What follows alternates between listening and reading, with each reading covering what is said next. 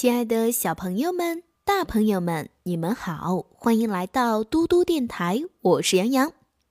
今天的睡前故事，我们要讲的是不敢张嘴的小鳄鱼。怎么，小鳄鱼当当竟然和一只小鸡交上了朋友？所有住在鳄鱼河里的鳄鱼们都惊讶极了。这是因为鳄鱼河里能吃的东西越来越少了。他们常常得饿着肚子上床睡觉。他们来到当当家门口，生气的大叫：“当当是个大傻瓜！”当当的爸爸也说：“孩子啊，你真是够傻的，送到嘴边的美餐竟然不吃。你不知道吗？对于我们鳄鱼来说，鸡肉是最有营养的美食呀。”当当的确不知道小鸡是可以吃的，他心里想。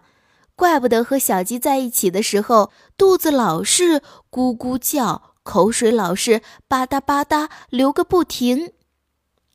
你不是和小鸡约好了今天见面吗？当当的妈妈说：“今天你一定要把它给吃了，补补身体，知道吗？”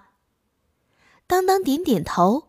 当当的确很饿，他慢慢朝草地走去。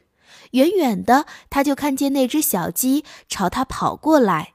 “嘿，大朋友，你好！”小鸡跑到当当面前，就站在他嘴巴边。当当不敢张嘴说话，一看到小鸡，他就想起了和小鸡一起散步、做游戏、讲故事、说笑话的情景。他马上改变了主意，决定不吃小鸡了。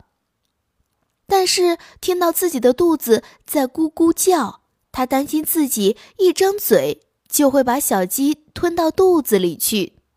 小鸡又问：“你吃过早饭了吗？你不舒服吗？”当当不敢张嘴说话，他感觉到口水正从嘴角流出来。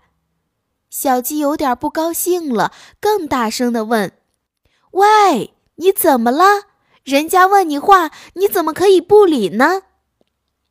当当仍然不敢张嘴说话，他听到自己的牙齿正在讨厌的咯咯作响。这下小鸡彻底生气了，他用小尖嘴使劲啄了一下当当，说：“没礼貌的家伙，我再也不跟你们玩了。”说完，他就走了。等到小鸡跑到无影无踪了，当当才慢慢转过身，朝鳄鱼河走去。你弄错了，可爱的小家伙。当当一边走一边想：我不是个没礼貌的家伙，我是个和小鸡交上朋友的傻家伙。小朋友们，今天的故事就讲到这里啦。食肉动物和食草动物能够做朋友吗？你们觉得呢？可以发送到微信公众平台“嘟嘟电台”告诉我哟。我是杨洋，我们下期再见啦，晚安。